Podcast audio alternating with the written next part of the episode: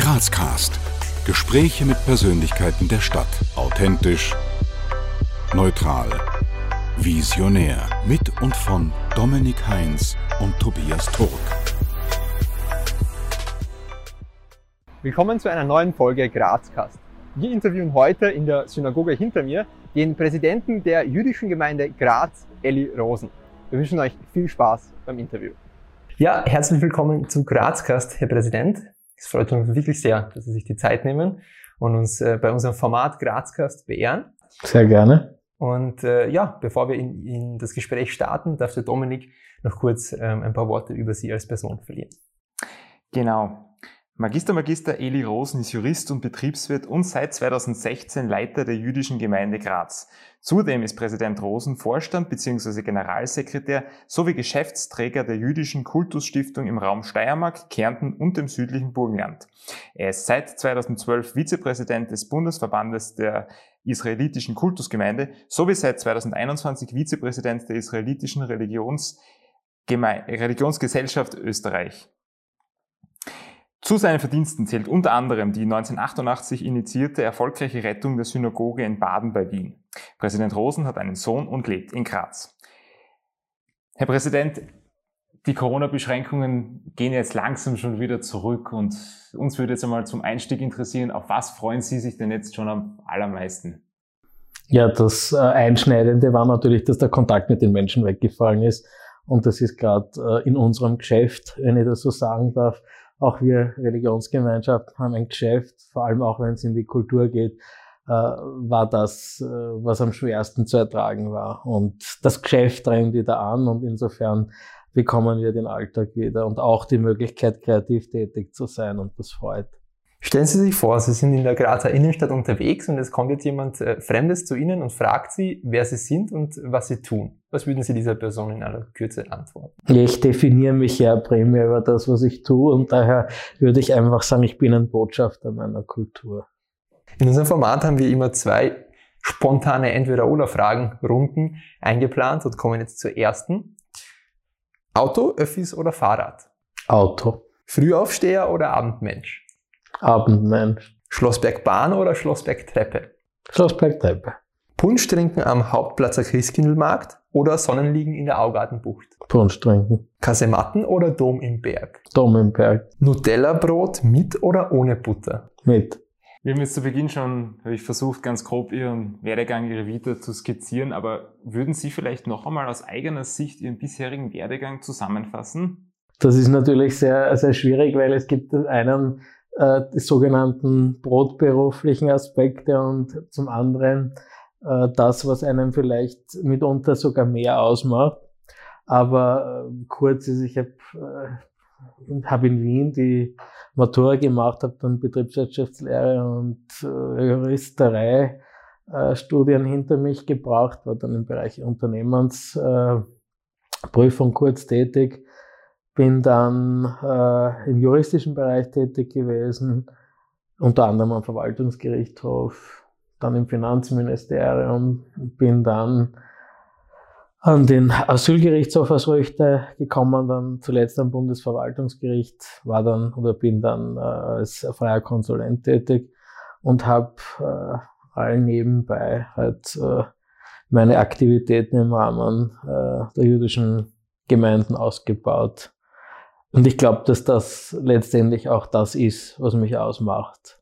Wobei meine juristischen und betriebswirtschaftlichen äh, Kenntnisse ich ja in diese Arbeiten mittlerweile vollumfassend einbringen kann. Was war vielleicht so der entscheidende Punkt, dass Sie gesagt haben, ja, Sie möchten sich vollumfänglich der jüdischen Gemeinde widmen? Einfach wahrscheinlich das, das Gespür, äh, dass es etwas ist, was erfüllt. Ich glaube, dass äh, wenigen Menschen es vergönnt ist, und das soll jetzt nicht pathetisch klingen, äh, Aufgaben zu finden, die sie wirklich erfüllen. Ja, also ich äh, kenne keine Langeweile oder ich kenne das nicht, dass man äh, irgendwie so sinnlos in den Tag gehen kann. Und ich denke, äh, das ist es, was es ausmacht. Und äh, dafür bin ich dankbar. Und das hoffe ich, dass das noch lange so bleibt. Wie integrieren Sie ganz persönlich Ihren Glauben in Ihren Alltag? Äh, das Wort Glaube würde ich und das, das äh, Verstehen oder das belächeln viele, weil man von jemand, der äh, eine Religionsgemeinschaft leitet, immer pathetisch einen, einen Glauben abverlangt im Sinne von einen an den Maßstäben der Religionsgemeinschaft zu messenden Glauben abverlangt. Ich bin kein religiöser Mensch. Ja. Also ich bin ein traditioneller Jude, das heißt für mich spielt die Tradition äh, des Judentums eine ganz wesentliche Komponente, ist eine ganz wesentliche Komponente meines Lebens. Es ist äh, die Religion in der jüdischen Kultur natürlich auch eine ganz wesentliche Sache. Aber äh, ich bin jetzt kein äh, strenggläubiger äh, Jude mehr, sage ich einmal. Ich hatte schon andere Phasen. Äh, auf der anderen Seite ist das auch ein Vorteil, weil das macht sehr leicht, äh, eine Gemeinde zu leiten, wenn man zwangsläufig nicht äh, schnell über Menschen nach eigenen Maßstäben oder gemessen an eigenen Maßstäben richtet. Das heißt, man kann sehr offen auf Leute zugehen, wenn man mehr oder weniger wertneutral dem gegenübersteht. Und das ist gerade bei kleinen Gemeinden sehr notwendig. Und insofern kommt das, glaube ich, all denen, die jetzt so in meinen Gemeinden mit mir zu arbeiten haben, zugute. Also traditionell, aber nicht gläubig. Ich finde, gläubig ist überhaupt so ein, ein für mich ein Unwort eigentlich, weil das so äh, hingebungsvoll, äh, ergeben, sehr will für mich klingt. Und das bin ich in keinem Fall. Ich bin kein bequemer Mensch. Wenn Sie jetzt zurückblicken auf Ihren bisherigen Werdegang, ähm, auf welchen persönlichen Erfolg sind Sie denn am meisten stolz? Ich glaube, äh, der größte Erfolg ist, äh, nach all den Jahren die Leidenschaft für meine Tätigkeiten nicht verloren zu haben und gegenseitig gesteigert zu haben. Das finde ich einen ganz persönlichen Erfolg, nämlich auch einen Erfolg für mich selbst. Wie kann man sich jetzt Ihren typischen Arbeitsalltag vorstellen? Äh, einen typischen Arbeitsalltag gibt's für mich nicht. Und insofern ist das Vorstellungsvermögen äh, sehr oder erst gar nicht gefordert, äh, weil ich ähm, an mehreren Orten eigentlich äh, arbeite. Sie haben zwar zu Beginn äh, schon einiges erzählt, aber ich äh, leite auch noch die jüdische Gemeinde in Baden bei Wien und bin jetzt gerade dabei, das erste supranationale Projekt aufzuziehen. Die jüdische Gemeinde in Graz äh, begibt sich gerade in eine supranationale äh, Gemeindevernetzung mit Leibach. Also ich bin gerade dabei, auch dabei, in Leibach die Gemeinde aufzubauen und bewege mich daher derzeit zwischen Wien, Baden, geklammert Graz und Leibach. Und schon allein aufgrund dessen gibt es bei mir keinen Alltag, weil ich nicht jeden Tag am gleichen Ort aufstehe. Und der Tag ist halt auch ganz unterschiedlich, weil es gibt öffentliche Termine, es gibt interne Termine, es gibt kulturell äh, mit Kulturveranstaltungen geprägte Termine, es gibt betriebswirtschaftliches zu tun, äh, personaltechnisches zu tun in Wien, wo ich auch für Finanzen und Personal zuständig bin. Und das ist aber eigentlich das, was es spannend macht weil es keinen Alltag gibt, weil jeder Tag wirklich anders ist, auch anders verläuft vom Ablauf und so wird man nicht fahrt. Was sagen Sie, ist denn Ihre Vision als Vertreter der jüdischen Gemeinde für die Stadt Graz? Ja, die Vision ist natürlich jüdisches Leben hier in Graz äh, nachhaltig zu sichern und natürlich, wenn möglich, auch auszubauen. Und das ist äh, wie für alle anderen Provinzgemeinden in Österreich sicherlich eine große Herausforderung.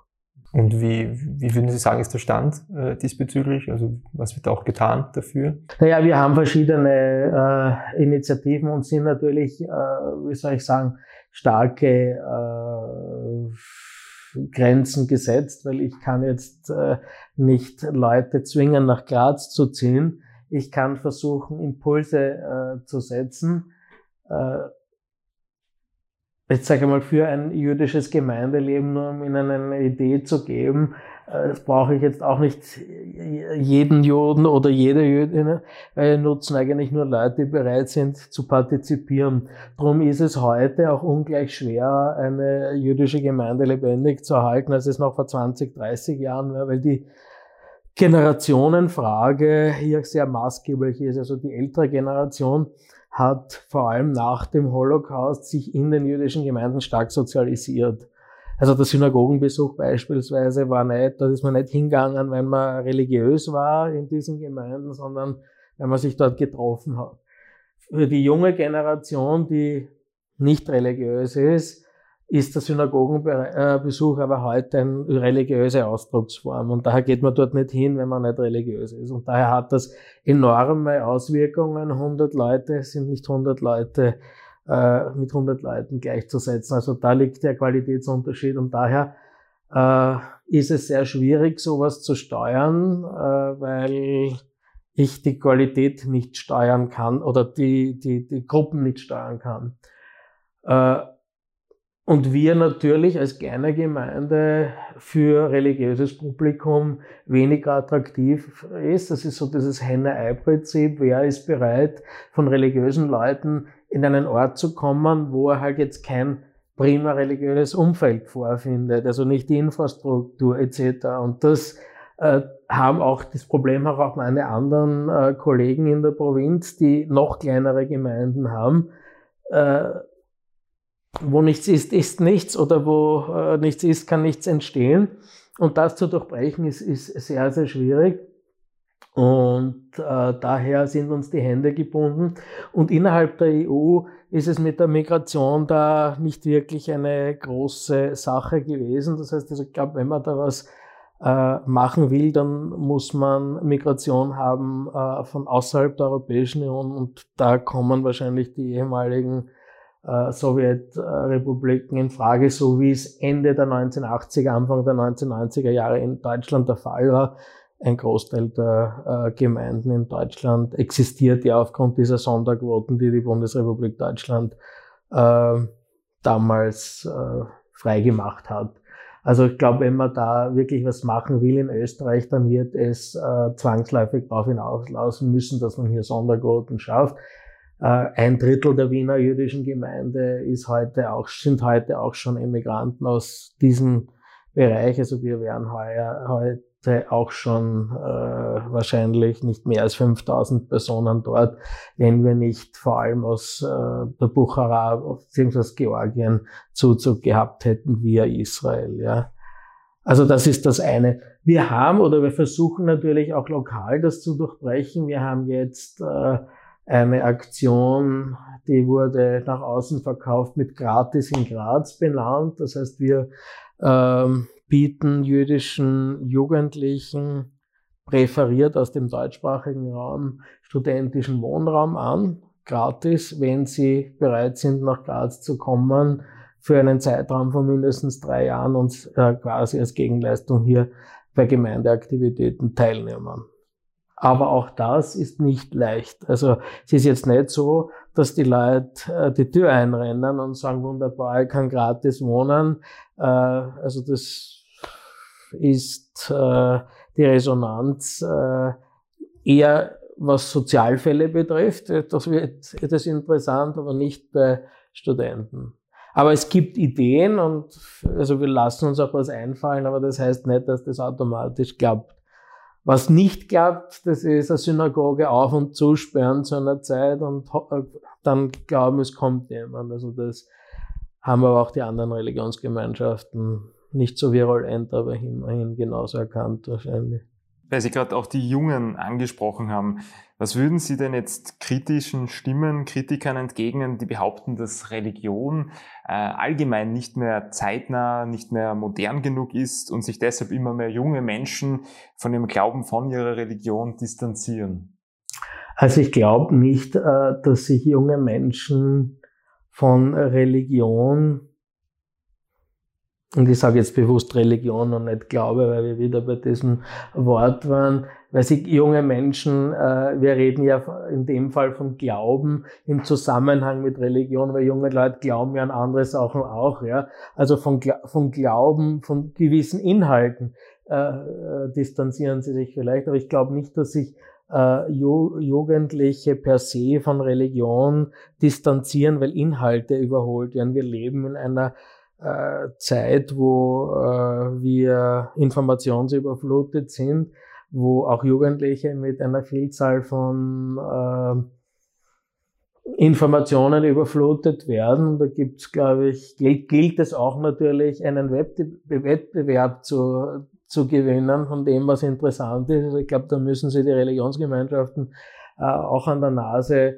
äh, nehmen und schauen, dass halt interessant bleiben oder auch an die Leute rankommen. Ja, also dann wird man sich vielleicht auch etwa, wird man ein bisschen was abstauben müssen und vielleicht auch in manchen Dingen äh, mehr auf Menschen zugehen müssen, als das bisher äh, geschehen ist. Ich denke, da steht vielleicht der Mensch dann mehr als äh, die Gemeinschaft im Mittelpunkt. Das ist überhaupt etwas, was mich an, an, an Religionsgemeinschaften sehr äh, gestört hat seit meiner Kindheit, so dass so die, das Gemeinschaftliche immer in den Vordergrund äh, gerückt wurde und das Individuum eigentlich oder Singularität immer in den Hintergrund zu treten hatte. Also es war ja nie, äh, zumindest in meiner Jugend noch, äh, so, dass es so das die Individualität zu fördern war, sondern es war immer gut, wenn man für die Gemeinschaft was getan hat. Jetzt bin ich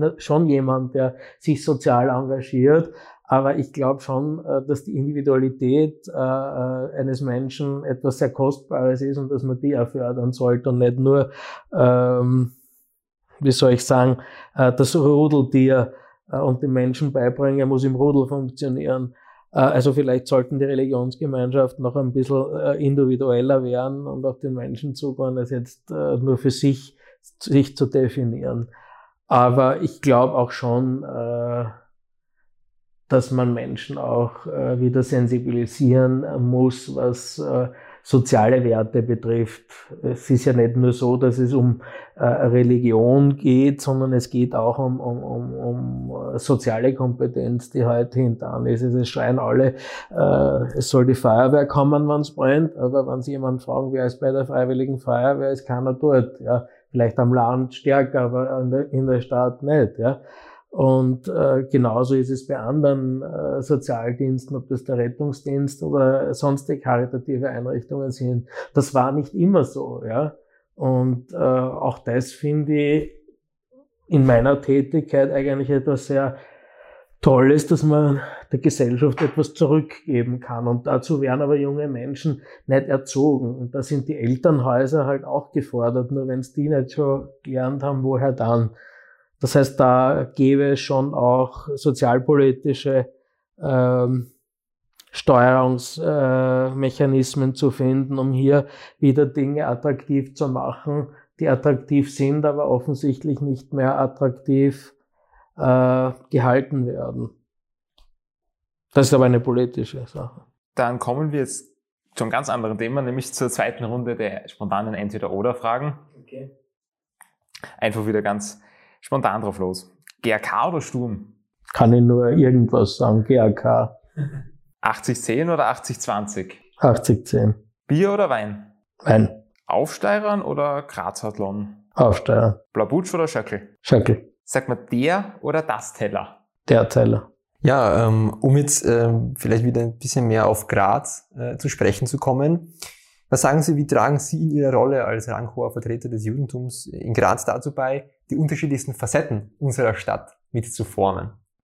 Naja, als Vertreter meiner Religionsgemeinschaft habe ich natürlich äh, die Aufgabe, die Angelegenheit meiner Gemeinschaft, also einer Minderheit, äh, in diese äh, Allgemeingesellschaft zu tragen. Und äh, das tragt oder trägt nicht nur ganz wesentlich äh, dazu bei, dass diese Anliegen in der Mehrheitsgesellschaft oder von der Mehrheitsgesellschaft wahrgenommen werden, sondern ähm, glaube auch äh, dazu bei, äh, das Empfinden oder das Selbstverständnis der Mehrheitsgesellschaft äh, per se zu verändern. Ja, ich glaube, dass eine Gesellschaft, die äh, einzelne Gruppierungen, die jetzt von der Mehrheitsgesellschaft, von ihrer Mehrheitsgesellschaft abweichen, bewusst wahrnimmt und äh, auch unbequeme Stimmen hört, dass die äh, deutlich äh, eher gewillt ist, das eigene oder die eigenen äh, Strukturen, das eigene Verhalten zu reflektieren und sich auch weiterzuentwickeln als eine Gesellschaft, wo, sage ich mal, angepasste äh, oder die, die Minderheiten einfach äh, fernab dieser äh, Mehrheitsgesellschaft existieren. Das war auch mit dem Judentum in Graz nichts anderes. Also meine Vorgänger, die waren auch sehr still, äh, sehr höflich und nett und sicher viel, viel netter als ich, weil sie sich nie beschwert haben und es hat immer alles gepasst. Das war auch noch die Nachkriegsgeneration meiner Großväter, weil die haben gemerkt, gemeint, wenn sie den Mund nicht aufmachen, dann gibt es auch keine Antisemiten und dann wird man gelebt. Das und ist halt leider nicht so. Äh, ich habe da einen anderen Ansatz. Ich glaube, dass man trotzdem respektiert wird. Das, glaube ich, ist in Graz schon so. Und äh, ich glaube, man muss auch der Mehrheitsgesellschaft äh, die Gelegenheit zur Weiterentwicklung geben. Und das sehe ich als äh, meinen Beitrag hier in dieser Stadt. Was würden Sie heute rückblickend Ihrem 18-jährigen Ich raten? Stets Fragen zu stellen, stets kritisch zu hinterfragen, stets offen zu bleiben und stets Verantwortung zu tragen. Ich lese Ihnen jetzt einen Satz vor, den Sie bitte vervollständigen. In den kommenden Jahren wird es für die Stadt Graz wichtig sein, dass Sie ihr Bewusstsein um den Begriff der Menschenrechtshauptstadt deutlich reflektiert und die Menschenrechte davor schützt, durch ein breites, durch eine breite Auslegung ihrer selbst ausgehöhlt zu werden. Wir von Grazcast, wir haben uns einerseits dazu quasi freiwillig verpflichtet, mit spannenden Persönlichkeiten wie mit Ihnen Gespräche zu führen. Aber andererseits wollen wir auch unseren Zuseherinnen und vielleicht auch Zuhörern, ähm, also unseren Zuseherinnen und Zuhörern, äh, die Möglichkeit geben, mit diesen spannenden Persönlichkeiten leichter ins Gespräch zu kommen. Das heißt ganz direkt die Frage, wie dockt man bei Ihnen am besten an? Ja, zum Hörer greifen, sich an den Computer setzen und ein E-Mail schreiben, wenn man noch Papier hat, vielleicht äh, das per Papier machen. Es gibt viele Formen. Also wir haben ein offenes Haus und die Chance ist gegeben, in Kontakt zu kommen. Ja, und schon gegen Schluss hin, welche Botschaft möchten Sie, möchten Sie unseren Zuseherinnen und Zuhörern gerne mitgeben? Ich habe keine spezifischen Botschaften, weil ich bin kein äh, Religionsvertreter mit irgendeiner besonderen Sendung. Äh, die Botschaft, die ich jetzt habe äh, seitens der jüdischen Gemeinde in Graz, ist einfach, dass wir eine sehr offene äh, Religionsgesellschaft äh, sind und dass ich die Leute einfach einlade, ein positives Judentum, ein von der Morbidität der Shoah losgelöstes Judentum hier in Graz kennenzulernen, hier auf kultureller Ebene zu begegnen und ja, einfach am David Herzogplatz einmal vorbeizuschauen. Wie kann man das genau machen? Also wie kann man genau das, das jüdische Leben, die Einrichtung kennenlernen?